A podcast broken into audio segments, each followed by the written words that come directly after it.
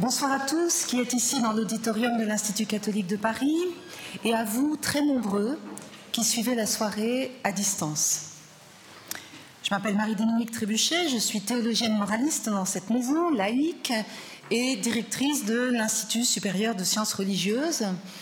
Je vous accueille au nom de l'ICP avec le Père Gilles Berceville, dominicain, théologien spécialisé en spiritualité, directeur de la licence canonique au Théologicum. Nous allons animer cette soirée. Ce soir, nous vous accueillons pour la deuxième soirée d'un cycle de quatre soirées qui a été voulu et préparé par les trois institutions catholiques d'enseignement supérieur que sont le Collège des Bernardins, Faculté Notre-Dame, dont je salue le président, Brice de Malherbe, le Centre Sèvres, Faculté jésuite, dont je salue le recteur, Étienne Grieux, et l'Institut catholique de Paris, dont je salue le recteur, Emmanuel Petit, et sa faculté de théologie, dont je salue le doyen, Jean-Louis Soulty. La conférence des évêques de France et la conférence des religieux et religieuses de France sont partenaires de ce cycle. Ils marquent ainsi leur soutien et leur intérêt pour la démarche qui est la nôtre ce soir ne pas être sourd aux questions du rapport de la SIAZ, ne pas fermer nos oreilles, notre cœur, notre intelligence à ces recommandations. Ce soir, nous nous questionnerons sur la place du peuple de Dieu. Il y a déjà eu une première soirée, il y a 15 jours, au Centre Sèvres, et cette première soirée a été consacrée aux victimes, les victimes au centre et nous y avons abordé la question de la reconnaissance et du chemin long vers la réconciliation. Je cite le rapport en son numéro 886. La Commission n'est pas mandatée pour déterminer la théologie que l'Église catholique doit adopter. En revanche, et là c'est moi qui parle, la responsabilité de la théologie est engagée quand l'inhumain menace. Nous allons commencer cette soirée par l'écoute de deux textes. Le premier, de Madeleine Delbrel, écrit à l'occasion des obsèques du cardinal Soir, que Gilbert Sulville va nous lire, et le second, qui est un extrait du recueil de victimes à témoins.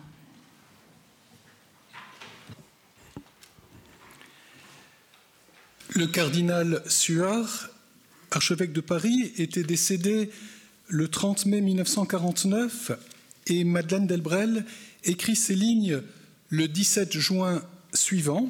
Elles sont publiées dans Témoignages chrétiens pour évoquer le déroulement de ses obsèques à Notre-Dame de Paris.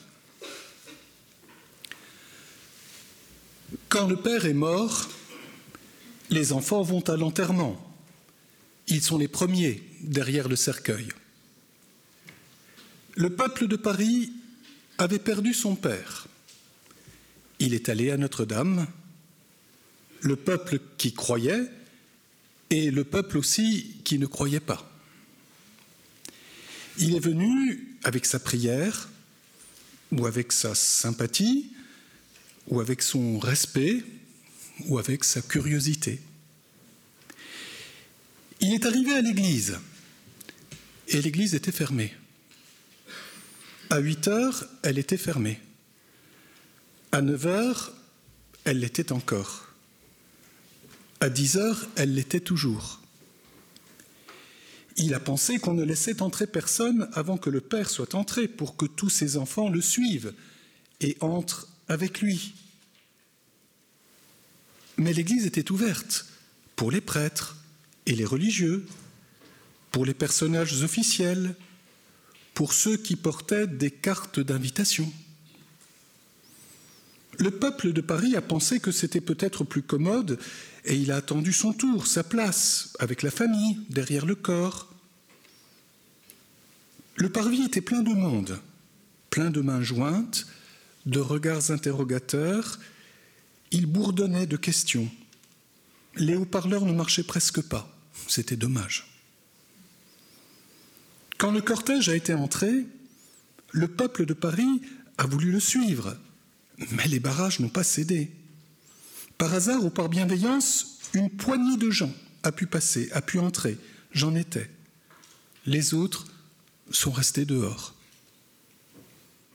Si l'Église avait été comble, il aurait été déjà pénible de laisser le peuple de Paris à la porte. Mais l'Église n'était pas comble.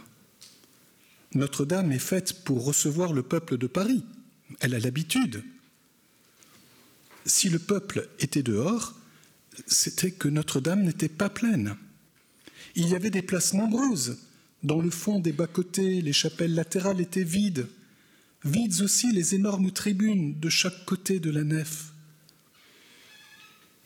Quand la cérémonie a été finie, le peuple de Paris a voulu venir près de son Père, mais on n'a pas encore voulu de lui. On lui a demandé d'attendre une heure et demie devant l'église déserte. Son temps coûte cher et il pleuvait. Ceux qui croyaient ont élevé leur cœur vers le Père qui avait su les comprendre, et leur cœur a pesé d'une double peine ceux qui ne croyaient pas, sans doute, ont cru encore un peu moins. Ils n'ont pas pu rencontrer, à travers cette pompe froide et organisée, la divine et maternelle tendresse qui les attendait peut-être derrière les pierres.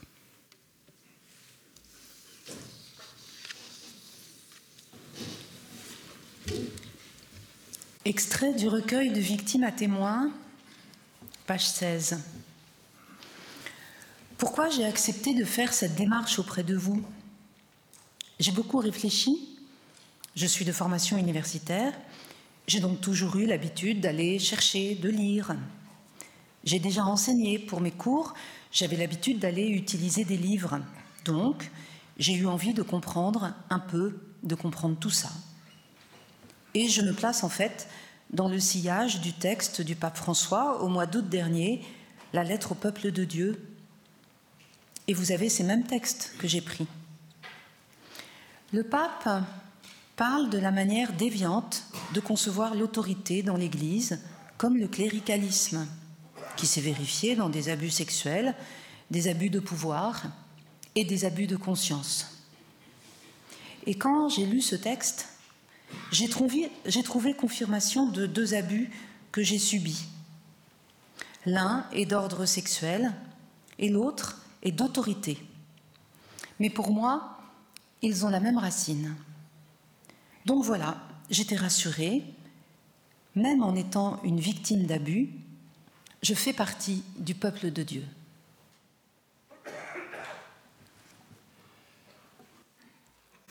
Le rapport de la commission indépendante sur les abus sexuels dans l'Église a mis en lumière les défaillances graves, nombreuses et répétées dans la manière dont l'Église catholique en France, institut religieux et diocèse, avait traité le drame des violences sexuelles en son sein.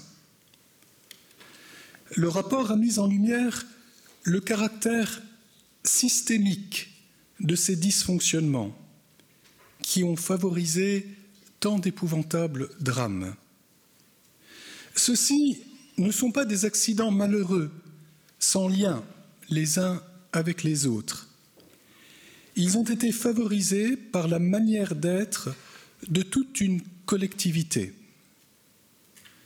Nous nous souvenons de la réplique de l'avocat du film Spotlight sur la couverture des prêtres pédocriminels par l'Église catholique dans la région de Boston avant l'année 2000, s'il faut un village pour élever un enfant, il faut aussi tout un village pour abuser.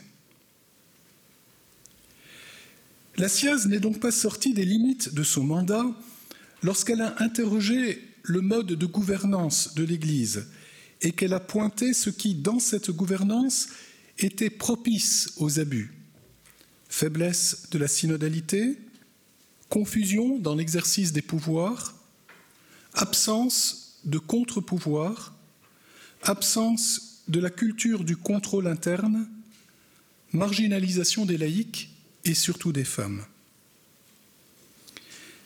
Si le Concile Vatican II a rappelé solennellement que l'Église était tout le peuple de Dieu, ne peut-on pas souvent se demander dans la prise des décisions, dans leur mise en œuvre, dans l'enseignement de l'Église, sa théologie et sa liturgie, mais où donc est passé le peuple de Dieu? Ce soir, une théologienne laïque et deux théologiens, prêtres et religieux, s'engagent dans la réflexion ainsi ouverte par le rapport de la SIAZ. Quelles ressources s'offrent-elles à nous pour que l'Église soit davantage ce qu'elle est appelée à être, un peuple vivant, et qu'ainsi les droits fondamentaux qu'elle défend dans le monde soient respectés en son propre sein? Voilà, c'est Dominique Grener qui va prendre euh, la parole en premier. Dominique Grener est prêtre assomptionniste, docteur en théologie. Il enseigne dans cette maison, au Theologicum, dans le domaine de l'éthique sociale et politique. Il est aussi rédacteur en chef au journal La Croix. Et c'est aussi de cette place qu'il questionne notamment les questions des médiations par lesquelles le peuple de Dieu est écouté et devient peuple. Voilà, tu as la parole, Dominique. Voilà, merci. Bonsoir à chacun, chacune. Donc c'est à partir de mon expérience journalistique que je vais m'exprimer. Voilà, et en repassant euh, un peu par l'histoire. Voilà, nous sommes le 31 mai 2018 et le pape adresse une lettre au peuple de Dieu en marche au Chili et il récidive quelques mois après, le 20 août, en adressant une lettre au peuple de Dieu dans son ensemble. Et ces deux lettres sont rédigées alors que les révélations se succèdent sur les abus sexuels, les abus de pouvoir et de conscience commis par des clercs. Je commence par rappeler l'existence de ces deux textes qui ont permis à de nombreux fidèles de prendre conscience qu'ils étaient des membres à part entière du peuple de Dieu et le, pape lui-même s'adressait à chacun d'entre eux. Et le pape leur disait que, au titre de cette appartenance au peuple de Dieu, ils avaient des responsabilités à assumer pour le bien du corps ecclésial. Dans la deuxième lettre, c'est l'adresser au peuple de Dieu, le pape François salue déjà le travail réalisé dans différentes parties du monde pour, je cite, garantir et créer les médiations nécessaires pour apporter sécurité et protéger l'intégrité des mineurs et des adultes vulnérables. Et il en appelle également à une conversion de l'agir ecclésial. Je le cite, Il est nécessaire que chaque baptisé se sente engagé dans la transformation ecclésiale dont nous avons tant besoin. Il est impossible d'imaginer une conversion de l'agir ecclésial sans la participation active de toutes les composantes du peuple de Dieu. Et c'est alors qu'il en vient à une critique particulièrement sévère du cléricalisme, caractérisé comme une attitude qui ne sait pas reconnaître à sa juste valeur la grâce baptismale que l'Esprit Saint a placé dans le cœur du peuple. Et ce cléricalisme, explique-t-il, se manifeste notamment dans une manière déviante de concevoir l'autorité dans l'Église. Et ce cléricalisme a pour effet de priver l'Église d'une source de vie et de renouvellement. Je le cite, chaque fois que nous avons tenté de supplanter, de faire taire, d'ignorer, de réduire le peuple de Dieu à de petites élites, nous avons construit des communautés, des projets, des choix théologiques, des spiritualités et des structures sans racines, sans mémoire, sans visage, sans corps et en définitive sans vie. Dans cette même lettre, le pape François insiste sur l'importance de la médiation liturgique pour entrer dans cette dynamique de transformation de l'agir ecclésial. Il écrit Pour cela, la prière et la pénitence nous aideront. J'invite tout le saint peuple fidèle de Dieu à l'exercice pénitentiel de la prière et du jeûne, conformément au commandement du Seigneur, pour réveiller notre conscience, notre solidarité et notre engagement en faveur d'une culture de la protection et du jamais plus, jamais plus à tout type de forme d'abus. La liturgie est assurément un lieu essentiel dans la prise de conscience d'une appartenance à ce peuple. C'est un des lieux fondamentaux où il se constitue. Mais il faut dire que la liturgie n'est pas le tout. Et c'est peut-être même un domaine qui risque d'être pris sous la coupe cléricale. Et il me semble qu'un des défis aujourd'hui, eh c'est d'inventer d'autres médiations, d'investir d'autres médiations que la liturgie pour permettre au peuple de se constituer, de s'exprimer. Et il est frappant de constater comment le peuple de Dieu s'est saisi de cet appel qui lui a été adressé à travers la lettre que le pape François lui a adressée. Et le peuple de Dieu a cherché à investir des médiations qui lui étaient ouvertes. Et il me semble que c'est là où les médias chrétiens, les médias catholiques ont joué un rôle essentiel. Et c'est là que j'en viens à ma propre expérience journalistique. Après la publication euh, de cette lettre euh, du mois d'août, euh, nous avons vu à la rédaction affluer un courrier très abondant de très nombreux lecteurs qui nous ont fait part de leurs convictions, de leurs propositions.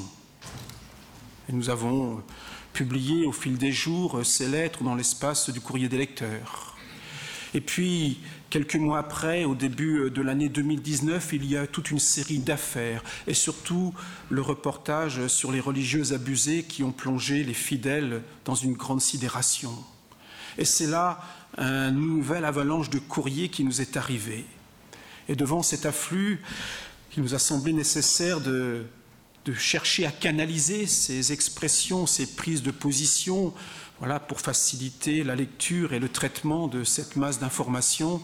Et c'est ainsi que nous avons décidé à Bayard, avec euh, Pèlerin, de lancer l'opération Réparons l'Église, voilà, qui a été euh, la mise en ligne d'un questionnaire ouvert à, à, chacun et qui reprenait une dizaine de thématiques. Et nous avons, nous avons recueilli plusieurs milliers de réponses, individuelles ou collectives. Et de fait, le questionnaire a, a servi de base d'échange pour certains groupes, certains mouvements, certaines paroisses. Nous en avons publié une synthèse. Une synthèse a été euh, publiée également sous forme de livre en février 2020, juste avant le premier confinement. Quelles leçons retenir de ce que nous avions appelé une consultation? Ce n'était pas un sondage, répondait qui voulait aux questions et sous une forme anonyme.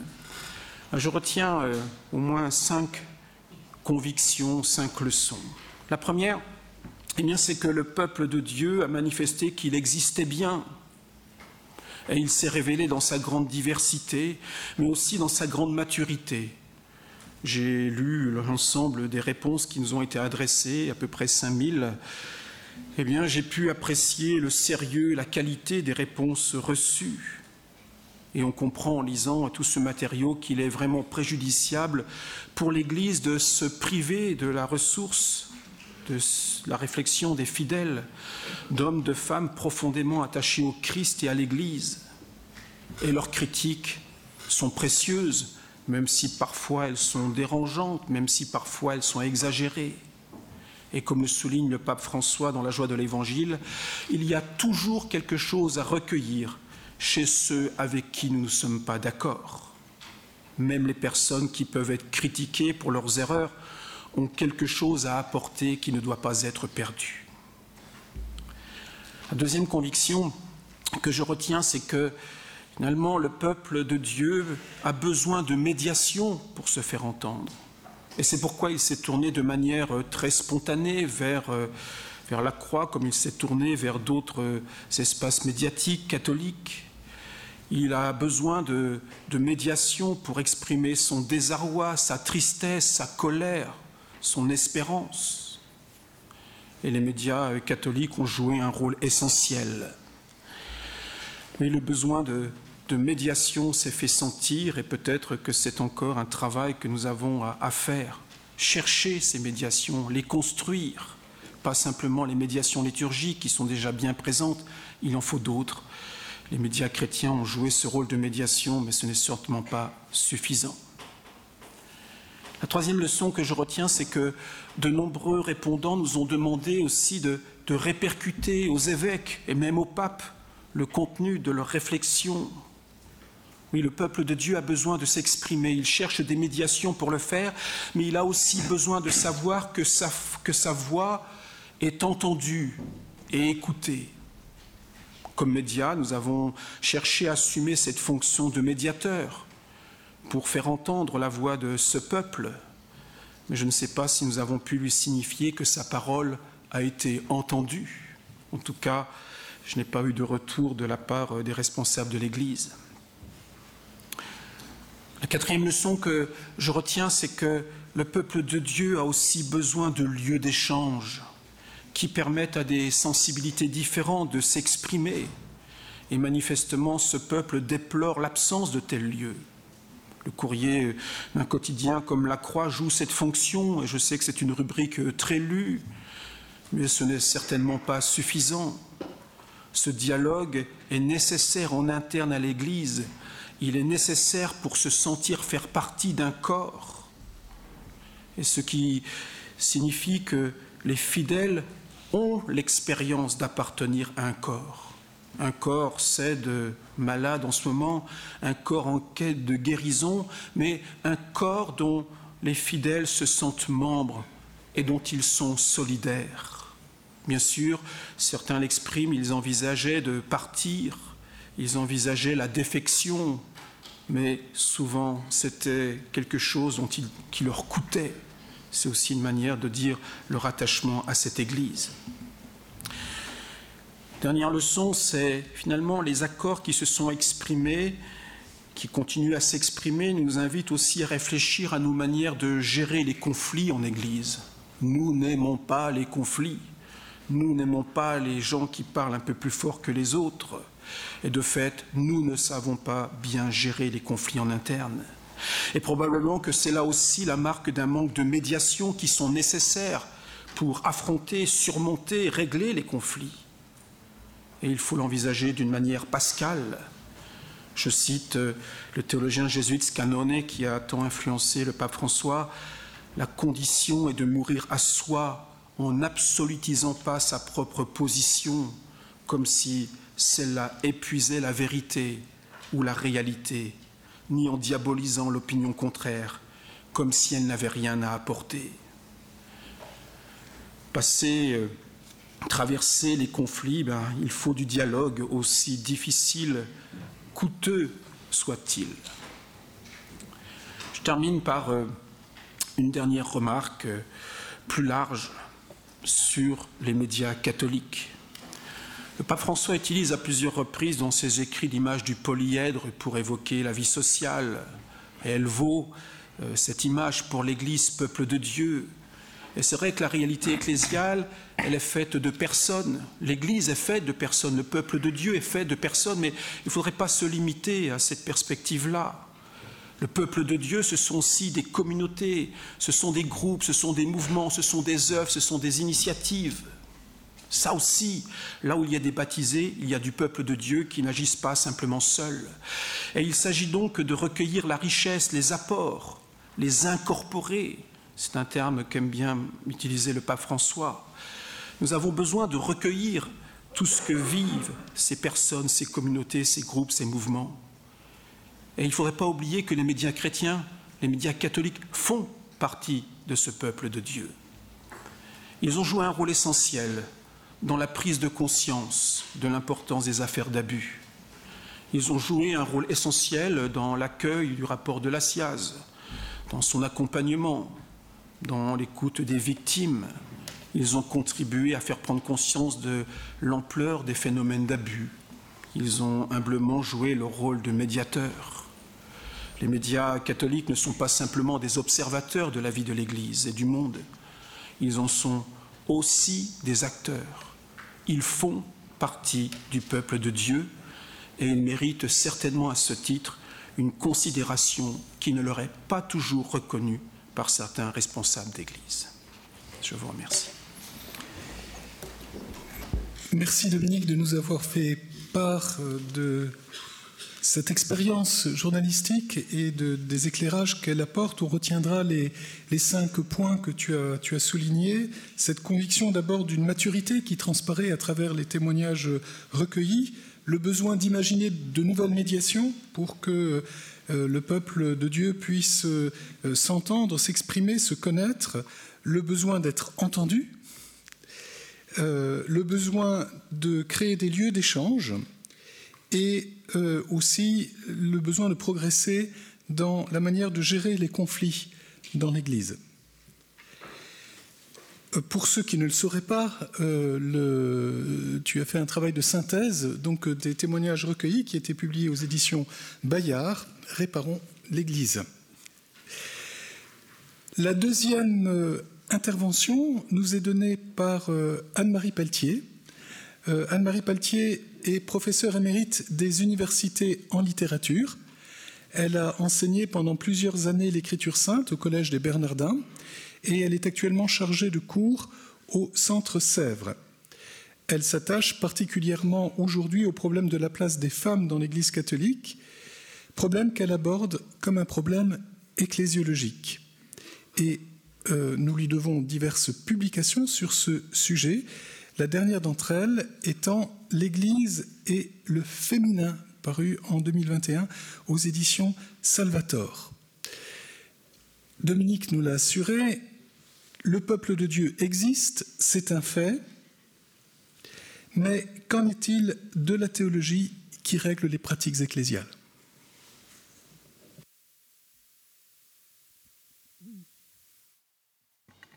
Oui, après avoir entendu Dominique Greiner, comment douter que le peuple de Dieu existe, qu'il soit actif, engagé, prêt à s'exprimer? Et à prendre sa part de responsabilité dans ce travail de réparer, de réparation de l'Église qui nous urge tellement. Ce peuple de Dieu est sur la brèche dans l'Église dévoué à l'annonce de l'Évangile, au témoignage de la charité. Mais, mais, le problème, tout le problème, est que ce peuple puisse vraiment exister aussi dans nos théologies, qu'il soit reconnu et honoré à la place qui lui revient. Certes, le Concile Vatican II l'a, remis euh, en pleine lumière, mais est-il vraiment euh, ce cœur de l'Église du Christ dans l'ecclésiologie qui s'enseigne dans tous les séminaires de France, dans l'ecclésiologie qui se vit dans les relations entre clercs et laïcs, dans la gestion des décisions du pouvoir. Nous avons si longtemps identifier l'Église à sa hiérarchie. Oublier qu'elle était d'abord un peuple, peuple de Dieu donc. Une désignation qui s'impose à nous aujourd'hui après euh, les prises de parole du pape François qui a été rappelé à l'instant en 2018. Mais euh, ce serait se tromper que euh, de croire que cette désignation euh, n'est qu'une manière conjoncturelle d'envisager l'Église, de, déplacer le regard à un moment où l'institution hiérarchique est rendue problématique par les scandales que nous savons. De même, ce serait se tromper que euh, de voir dans cette désignation une simple inflexion ecclésiologique que nous devrions simplement au Concile Vatican II. Ce nom de l'Église, peuple, peuple de Dieu, il a une pertinence, il a une légitimité d'abord scripturaire et, et partant de là, une nécessité Rappelons-nous, tout au long de l'Ancien Testament, l'objectif de l'histoire que Dieu conduit n'est pas de susciter des personnalités spirituelles éminentes, c'est de donner corps à un peuple, peuple saint, convoqué par Dieu, accompagné par lui, sous l'injonction Vous serez saint parce que je suis saint. C'est là toute l'histoire de l'alliance.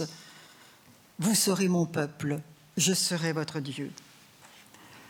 Au service de ce projet, Dieu mettra des chefs, des rois, des prophètes, des prêtres investis de mission et d'autorité au service du peuple. Et à travers ce peuple, objet d'élection, eh la visée de l'histoire sera finalement de bénir de la bénédiction de Dieu toutes les familles de la terre, euh, nous dit le livre de la Genèse, pour qu'advienne un jour, escatone, cette grande foule euh, d'hommes venus de toute nation et de tout lieu que profile l'Apocalypse de Saint Jean. Alors à l'heure de l'incarnation, c'est bien ce plan divin dont il est question et qui s'accomplit dans le Christ. Qui s'accomplit dans le Christ, sachant que la volonté euh, de Dieu, c'est que tous les hommes soient sauvés, comme dit la première lettre à Timothée. Ainsi, euh, la deuxième prière eucharistique proclame que Jésus étendit les mains à l'heure de sa passion pour accomplir jusqu'au bout la volonté du Père et rassembler du milieu des hommes un peuple saint qui appartienne à Dieu. Voilà la visée première et dernière de l'histoire du salut.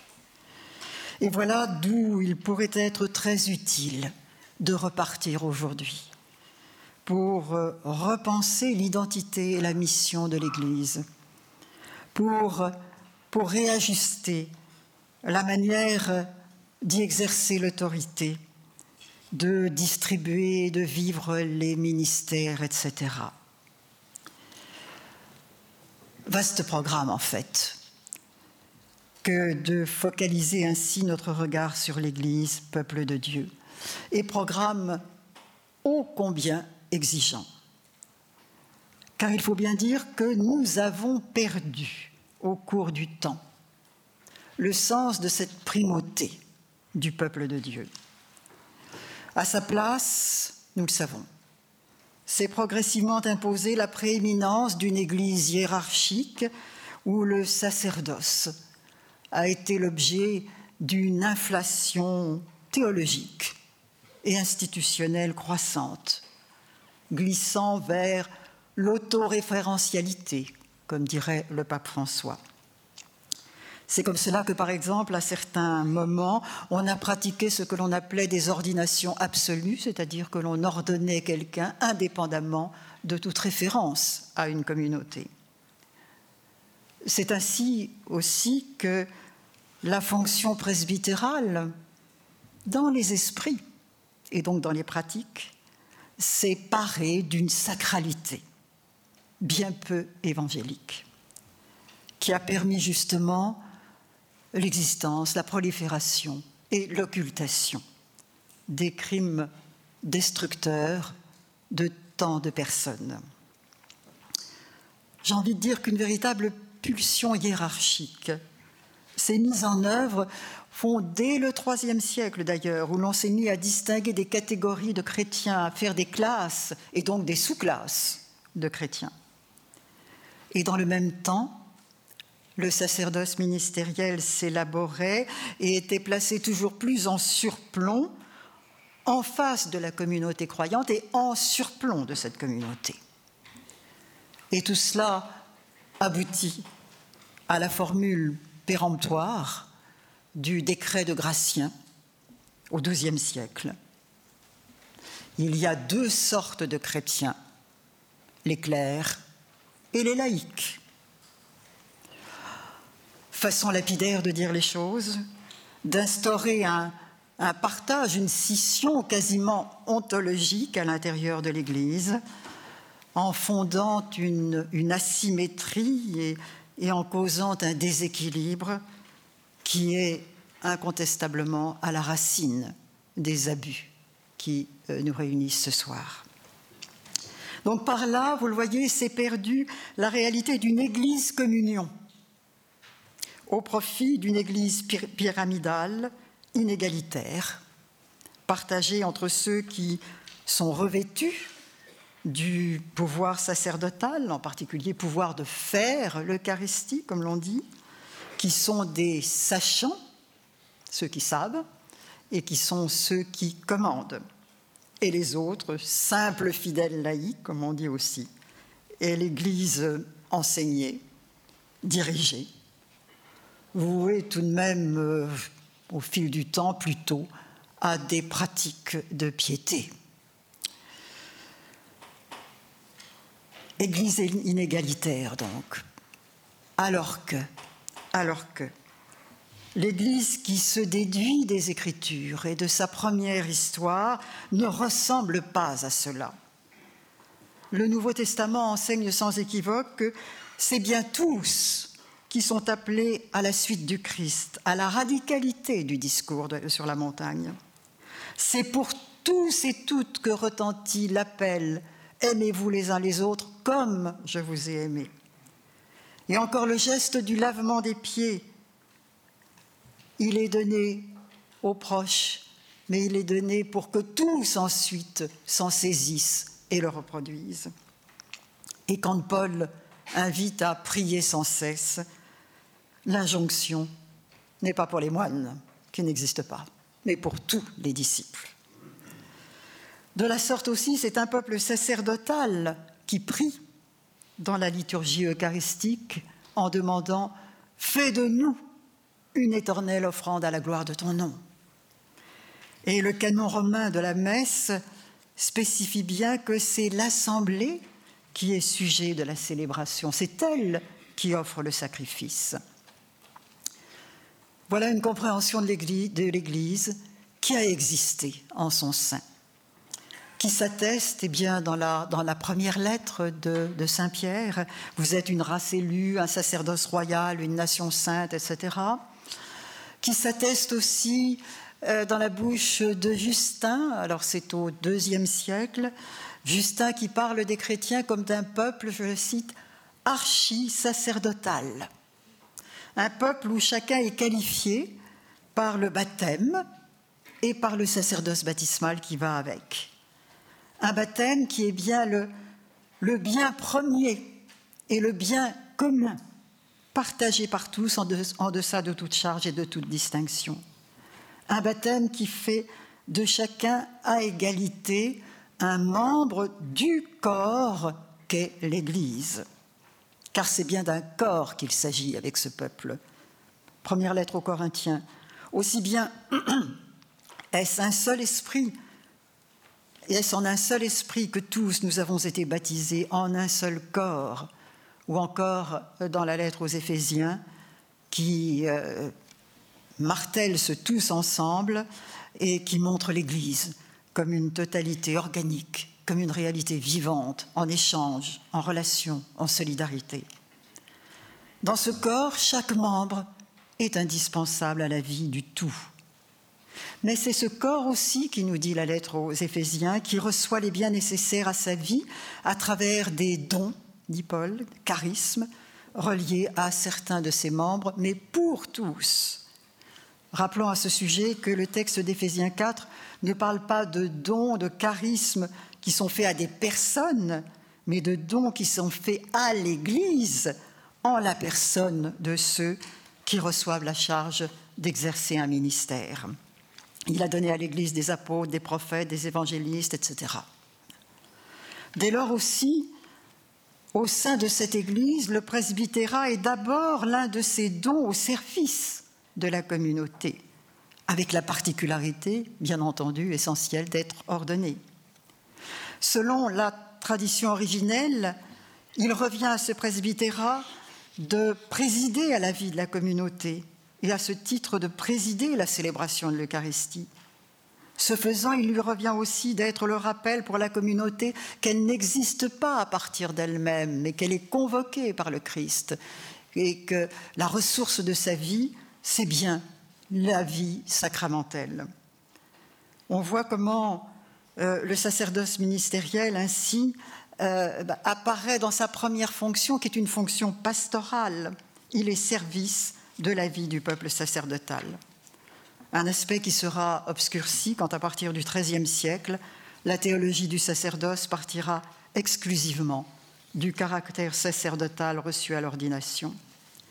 Dès lors aussi, on sera tenté d'oublier qu'il n'y a qu'un seul grand prêtre et que le prêtre est serviteur de ce grand prêtre euh, et non pas son, substitut, comme le laisserait entendre une spiritualité sacerdotale du, alter Christus, dont nous voyons bien aussi aujourd'hui les effets, euh, les effets pervers. Voilà, nous sommes bien euh, ainsi au cœur des problèmes qui font, qui font que nous sommes là ce soir et de la nécessité de nous dégager d'une dissymétrie périlleuse, ou pour dire les choses positivement, de la nécessité de retrouver le commun qu'est le baptême, trésor essentiel que tous ont en partage, de la nécessité aussi d'enseigner la réalité du sacerdoce baptismal, dont de nombreux chrétiens, convenons-en, ont si peu entendu parler. Que de chrétiens qui pourtant se trouve être le visage de l'Église, la présence sacramentelle euh, de l'Église auprès de ceux qui, par exemple, dans des funérailles, euh, euh, viennent frapper à la porte de nos églises. Combien de ces chrétiens, finalement, sont très étonnés quand on leur parle de sacerdoce baptismal À peu près aussi étonnés que quand on leur parle de vocation universelle à la sainteté. Je résume. C'est la communauté ecclésiale qui est première dans cette configuration ecclésiologique. Le pape François le rappelait encore récemment, le presbytérat est ordonné au sacerdoce baptismal. Il est un être pour l'autre qui doit permettre à cet autre, le peuple de Dieu, de grandir dans la foi et la sainteté, mais aussi d'exister en plénitude de responsabilité, en ayant part au travail de discernement, à la gouvernance, au contrôle judiciaire, là où les scandales éclatent. Et ce sont les besoins, les besoins des communautés qui doivent entrer en ligne de compte dans la réflexion sur les ministères ou sur l'intendance des, euh, sacrements. Enfin, qui dira combien la fraternité que Fratelli Tutti a remise euh, au, au centre de la vie chrétienne doit aussi régénérer la vie de l'Église comme peuple et corps du Christ. N'oublions pas que frère, Adelphoï, c'est le premier nom des chrétiens à partir de la résurrection, et il va le rester au long des, des premiers temps. La fraternité est le propre de l'Église du Christ, peuple de fils engendrés du Fils unique pour être des frères en parfaite égalité de filialité baptismale. Je rappelle que, de façon remarquable, le Concile invite les prêtres à se penser avec cette référence à la fraternité. Je cite euh, Presbyterorum Ordinis Pris du milieu des hommes et établis en faveur des hommes dans leur relation avec Dieu, les prêtres vivent avec les autres hommes comme des frères. Voilà encore de quoi méditer de façon neuve les relations à vivre dans l'Église. Voilà peut-être aussi, avec cette question de la fraternité, un préalable, je dirais bien le préalable, à tout exercice vrai de la synodalité. Pour pouvoir vivre la synodalité, il faut avoir commencé à s'entraîner un peu, à se rencontrer, à se parler, à s'écouter dans une confiance fraternelle. Dernière phrase, parce que je, n'ose pas regarder l'heure. Ça va? Remettre euh, au centre l'égalité baptismale, eh bien, c'est travailler aussi à, repositionner les relations entre les hommes et les femmes dans l'Église. Les charismes que saint Paul énumère dans ce chapitre 4 de la lettre aux Éphésiens ce ne sont pas des charismes genrés, comme nous dirions aujourd'hui. Évidemment pas le vocabulaire de Paul. N'empêche. C'est pour tous. Et la manière dont Paul salue, eh bien, par exemple, en finale de la, lettre aux, Romains, euh, quand il fait défiler toutes les collaborations euh, féminines, euh, eh bien, on s'aperçoit que oui, les charismes ne sont pas genrés. Et euh, voilà, alors ça, bon, euh, bon, la question est, n'est évidemment pas hors sujet, puisque le, peuple de Dieu est quand même pour moitié constitué par des femmes. Euh, et, puisque celle-ci figure aussi au combien malheureusement parmi les victimes. Mais bon, voilà. Bon, il faudrait une autre soirée. Un grand merci Anne-Marie. Un grand merci. Nous sommes heureux d'entendre une théologienne, une femme laïque, voilà, formée en théologie et capable d'exercer cette responsabilité dans l'Église, puisque vous interpellez la théologie. Vous interpellez la théologie sur la reconnaissance du peuple de Dieu. Quelle est notre ecclésiologie? Quelle peut être une ecclésiologie? Une ecclésiologie qui oublierait le peuple Vous dites, l'Église a un nom, peuple de fils, peuple de frères qui appartient à Dieu, et l'Église est un corps, un corps d'hommes et de femmes au sein desquels les charismes sont ordonnés aux tous. Alors vous, nous rappelez finalement, Anne-Marie, dans votre intervention, en vous référant à l'écriture, vous nous rappelez euh, temps que l'écriture est l'âme de la théologie et que la théologie doit rendre compte de cette réalité du peuple de Dieu. Alors vous nous alertez, nous avons perdu, nous avons perdu le sens, nous avons perdu le tous, et finalement nous courons le péril de la division. Eh bien, voilà, nous entendons euh, votre appel à nous situer tous au sein du peuple de Dieu, différents, hommes et femmes, différents aussi dans nos, dans charismes, dans nos ministères, mais tous appelés à former ce corps. Un grand merci. Étienne Grieux. Étienne Grieux est jésuite, agrégé de géographie. Je le dis parce que je sais que c'est très important dans votre théologie. Docteur en théologie, recteur du Centre Sèvres, on connaît votre travail sur la diaconie et la place que tient l'écoute de ceux qu'on a, peu l'habitude d'écouter, les sans-voix. Je cite un ouvrage, je ne résiste pas à citer un ouvrage parmi ceux que vous avez écrits, Un lien si fort quand l'amour se fait diaconie. Et puis, je cite aussi un, article paru dans un collectif euh, intitulé Le royaume ne peut qu'échapper à l'Église. Voilà un titre intéressant probablement pour notre soirée ce soir aussi. Je vous laisse la parole. Merci beaucoup, merci beaucoup. Et bonsoir à vous.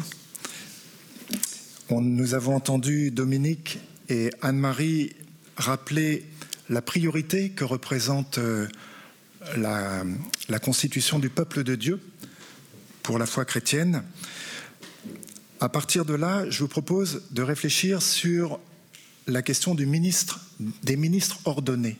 Finalement, quelle est leur place et quel est leur rôle au service du peuple de Dieu? Et cela d'autant que le rapport de la SIAZ invite explicitement à réfléchir sur cette question et notamment sur la question de l'autorité des ministres ordonnés, notamment dans la proposition 35. Comment pourrait-on, dans une formule brève, dire ce qu'est un ministre ordonné? Eh bien, à la suite du Concile Vatican II, il me semble qu'on pourrait les présenter comme ceux qui sont chargés d'être, pour les communautés chrétiennes, signe de la présence et des appels du Christ. Et c'est en réponse aux appels du Christ que la communauté se rassemble et se constitue comme communauté. Les ministres figurent pour l'Église l'altérité qui la convoque. Et c'est pourquoi, pour l'Église, ils sont vraiment d'une importance capitale. Et c'est à ce titre qu'ils représentent une autorité. Et l'on doit ajouter que la notion de hiérarchie qu'on emploie souvent à propos des ministres ordonnés est à penser dans ce cadre. C'est en tant que signe de l'appel du Christ qu'on doit penser cette notion de hiérarchie et on ne doit pas s'en écarter ou l'outrepasser. Ce n'est pas une hiérarchie de commandement et encore moins une hiérarchie de type ontologique. Comme le dit le Concile Vatican II, le pouvoir qui leur revient ne leur appartient qu'en vue de l'édification en vérité et en sainteté du peuple de Dieu.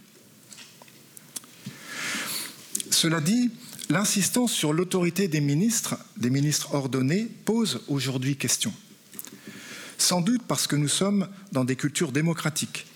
Et puis là-dessus arrivent aussi toutes les affaires de crimes sexuels qui sont presque toujours liées à des abus d'autorité. Si bien que l'on peut se demander si notre conception du ministre comme autorité n'est pas en cause et si on ne doit pas la repenser.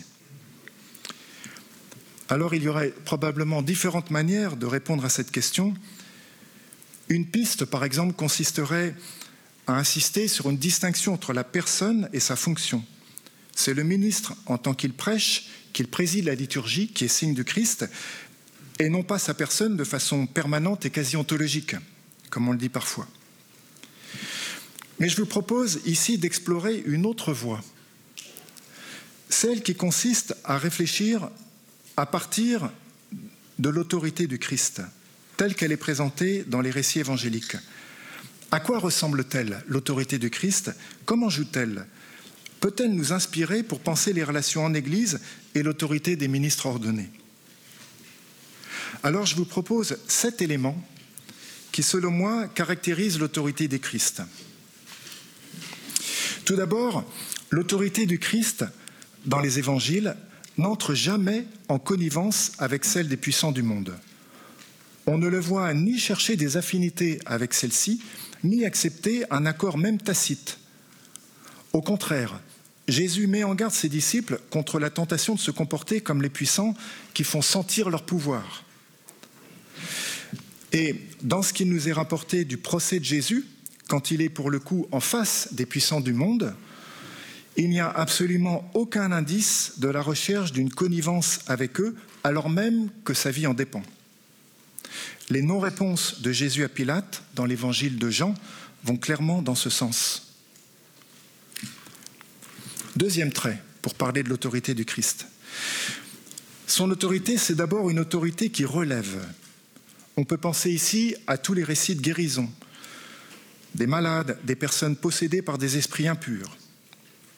Elle combat avec force ce qui étouffe ou emprisonne. Et c'est dans ce cadre qu'on entend parler d'un pouvoir sûr de la part de Christ, un pouvoir sur les esprits impurs, mais jamais sur les hommes. Ce qui fait dire d'ailleurs à la foule, même aux esprits impurs, il commande et ils lui obéissent. On peut penser ici aussi aux reproches adressés par Jésus à ceux qui lient de pesants fardeaux et les imposent sur les épaules des gens, mais qui eux-mêmes se refusent à les remuer du doigt. Son autorité s'exerce aussi contre ce genre de maltraitance, pas seulement celle des démons. Voilà. Troisième trait qu'on pourrait associer à l'autorité du Christ, elle se manifeste aussi en invitant à accueillir ce qui croit de soi-même, ce qui pousse de soi-même. Les paraboles de croissance disent cela très clairement. Elles appellent avant tout à une attention à ce qui est en croissance et en prendre soin dans une attitude d'accueil et de louange. Quatrième trait pour euh, caractériser l'autorité du Christ, les évangiles insistent sur le fait que lorsque Jésus pose des gestes de guérison, ils sont habités par sa volonté. Je le veux, sois purifié. Et quand une force s'échappe de lui, il cherche à savoir qui en a bénéficié, comme s'il refusait que les choses se passent en dehors d'une relation où chacun s'engage vraiment.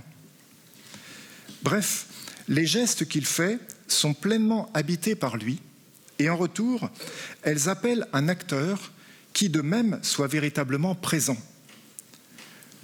Le recours aux paraboles, qu'il emploie souvent, peut également être lu comme une manière d'appeler des acteurs qui véritablement s'engageront dans leur écoute et dans leur réponse, à l'opposé de sujets qui se contenteraient d'appliquer des consignes. Cinquième trait pour caractériser l'autorité du Christ, c'est une autorité qui n'a pas peur de remettre en cause l'ordre établi. Par exemple, à travers la série des Vous avez appris, moi je vous dis, dans, la, dans les sermons sur la montagne et qui prend parfois complètement à rebours les classifications spontanées que nous établissons. Ainsi, quand il déclare Heureux vous les pauvres, Et aussi, en vérité, je vous le déclare, cette veuve pauvre a mis plus que tous ceux qui mettent dans le tronc. Ou bien chez Simon le pharisien, tu vois cette femme, je suis entré dans ta maison, tu ne m'as pas versé d'eau sur les pieds, mais elle, elle a baigné mes pieds de ses larmes, etc. etc. Voilà. Sixième trait qu'on peut associer à l'autorité du Christ, et ici c'est un trait à mon sens crucial. C'est que l'autorité du Christ consiste pour une bonne part à reconnaître l'autorité d'autres acteurs, à les désigner comme tels pour d'autres. C'est le cas dans les deux derniers exemples que je viens de donner, la veuve qui a mis ses deux petites pièces dans le tronc du temple, ou cette femme qui s'est invitée au repas chez Simon. Et l'on doit souligner le caractère très inattendu des autorités ainsi désignées par le Christ. Ce sont parfois des païens, quand ils louent euh, la foi du centurion, par exemple. Ce sont des femmes, des personnes très pauvres, comme cette veuve, des personnes de mauvaise vie ou de mauvaise réputation. Ce sont vraiment les acteurs qu'on attendrait le moins pour être mis en position d'autorité. Et ce sont elles qui sont mises à l'honneur. Il y a ici un renversement, et je crois qu'on peut y voir une caractéristique majeure d'un style évangélique qui s'inscrit lui-même dans une tradition biblique antérieure, puisque dans le Premier Testament, on a beaucoup aussi de ce genre de renversement. Ce trait est capital, car il interdit de réserver tout ce qu'on a dit jusqu'à présent de l'autorité du Christ au seul ministre ordonné. Si ceux-ci se mettent à l'école de son autorité, cela signifie qu'ils s'apprêtent à reconnaître d'autres autorités que la leur, y compris parmi ceux qu'on attendrait le moins. Septième trait, pour caractériser l'autorité du Christ, parfois même, on peut se demander si Jésus ne reconnaît pas être déplacé lui-même dans ses manières de voir par des acteurs qui n'avaient a priori aucune qualification pour cela. Je pense par, exemple ici au récit de la cananéenne qui résiste à Jésus et qui, on peut le penser, le fait bouger. Ou bien on peut penser aussi à l'épisode de la confession de Césarée, telle qu'elle est racontée par Matthieu. On voit Jésus qui reconnaît à travers la parole de Simon quelque chose qui vient du Père et qui le confirme dans son identité et dans sa mission. Ici, l'autorité est passée par ce disciple qui, quelques versets plus loin, sera rabroué par Jésus et qualifié de Satan. En tout cas, Jésus l'accueille comme porte-parole du Père. Au total, ce qui ressort, il me semble, c'est qu'autour de Jésus, il y a bien un jeu d'autorité qui se déploie qui ne cherche pas du tout à reproduire le jeu des puissants, mais qui au contraire libère ceux qui sont sous le joug. Cette autorité invite à accueillir le don de Dieu qui croit on ne sait comment, comme c'est dit dans une parabole de Marc. En même temps, elle développe des logiques déroutantes, parfois même renversantes. Et en tout cas, elle ne revient jamais à concentrer l'autorité sur une seule personne. L'autorité du Christ se manifeste en désignant d'autres autorités. Et c'est peut-être ainsi qu'elle se manifeste le plus comme une autorité. Et ce faisant, elle provoque une circulation des rapports d'autorité entre différents acteurs qui sont là. Et parfois même, le Christ accueille quelque chose de sa propre mission via d'autres personnes qui, pour lui, font autorité à ce moment-là. À partir de cela, il y a sans doute de quoi nous interroger sur notre manière dans l'Église de concevoir l'autorité des ministres. Si nous la voyons comme une sorte de flux à sens unique qui vient des ministres ordonnés et qui se limite à un bref parcours entre eux et les fidèles, c'est sans doute que nous avons une vision étriquée de l'autorité dans l'Église. En réalité, si l'on est fidèle au style évangélique, cette autorité suit des parcours plus complexes et met en rapport beaucoup d'acteurs qui, tour à tour, pourront faire autorité les uns pour les autres sans que l'autorité soit jamais bloquée en un poste précis, définitivement fixé. Alors cela interroge notamment sur nos manières de former les futurs ministres, avec cette question centrale, Les formons-nous avant tout dans la perspective de pouvoir répondre, eux, à toutes les questions qu'ils rencontreront, de façon à toujours être en position d'autorité? Ou bien les formons-nous dans la perspective de pouvoir apprendre de ceux vers qui ils sont envoyés et donc de pouvoir reconnaître d'autres autorités? La liturgie nous fournit aussi, il me semble, un bel exemple de la manière dont l'autorité peut se déployer dans l'Église. Le ministre qui préside ne, se tient pas uniquement dans la position de celui qui s'adresse à l'Assemblée de la part de Dieu. Et quand on y réfléchit, en réalité, cette fonction est rare. Le ministre ordonné est le plus souvent dans la position de celui qui s'adresse à Dieu de la part de l'Église. Et quand il intervient en tenant la place du Christ, c'est uniquement dans le récit de l'institution. Et l'on doit remarquer qu'alors il ne parle pas en je, mais en il. Il prit le pain, il dit la bénédiction, prononça la bénédiction, le rompit et le donna à ses disciples. Autrement dit, la liturgie ne nous incite pas à identifier purement et simplement le ministre ordonné au Christ, elle est prudente sur ce point. On pourrait dire que son rôle de présidence passe par l'effacement de sa propre personne pour laisser place à la prière de l'Assemblée qui s'adresse à Dieu et pour garder vive la mémoire du Christ parmi les siens. Deuxième chose à propos de la liturgie. La structure fondamentale de la liturgie est responsoriale. Le Seigneur soit avec vous et avec votre esprit.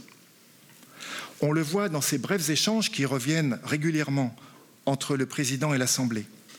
Mais beaucoup plus que cela, c'est la structure d'ensemble de la liturgie qui est, bâtie, de cette manière-là.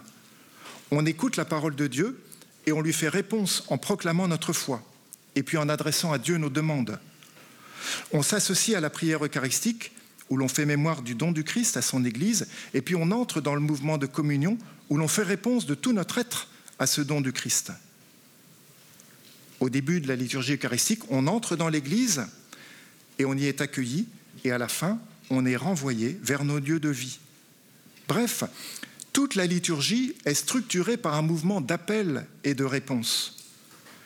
Et ces appels et ces réponses passent par différents acteurs.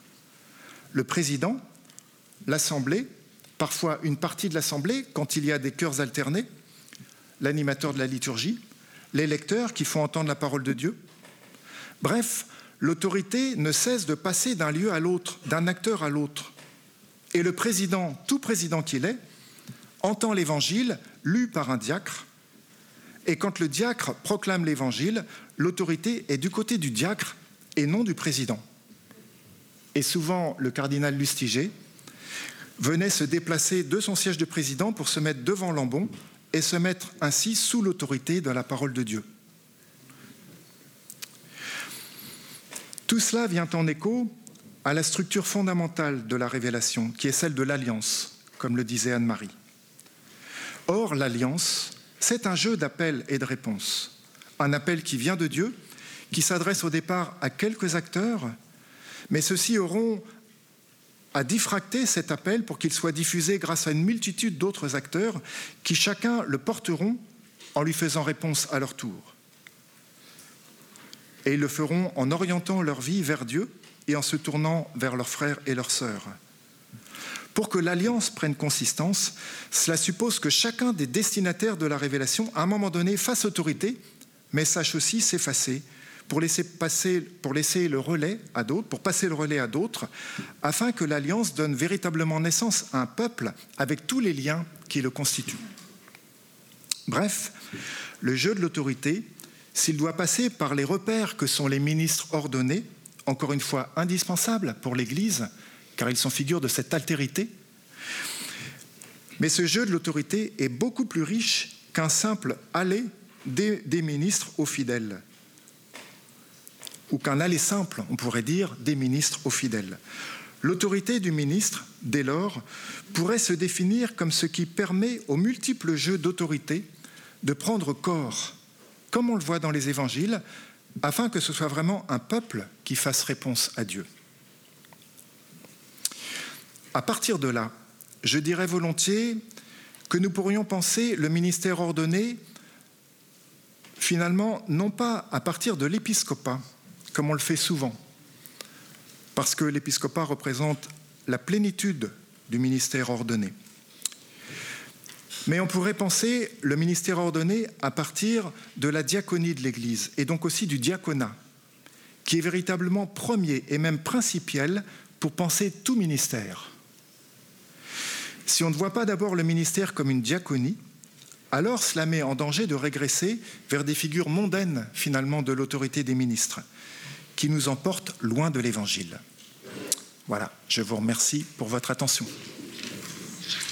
Euh, ce que euh, vous avez fait devant nous, c'était euh, de, repenser l'autorité et le, ministère de façon très fondamentale pour leur donner un style évangélique à partir de ce que vous avez pu dégager de, la lecture des, évangiles. Et on peut reprendre les, les sept éléments qui caractérisent cet exercice de l'autorité par Jésus. Elle n'entre jamais en connivence avec les autorités du monde elle est une autorité qui relève, elle est une autorité qui accueille de ce qui grandit, euh, elle est une autorité qui suscite d'autres acteurs, elle n'a pas peur de remettre en cause l'ordre établi, elle est une autorité qui donne autorité euh, à, d'autres, et enfin, elle est une autorité qui accepte de se déplacer elle-même.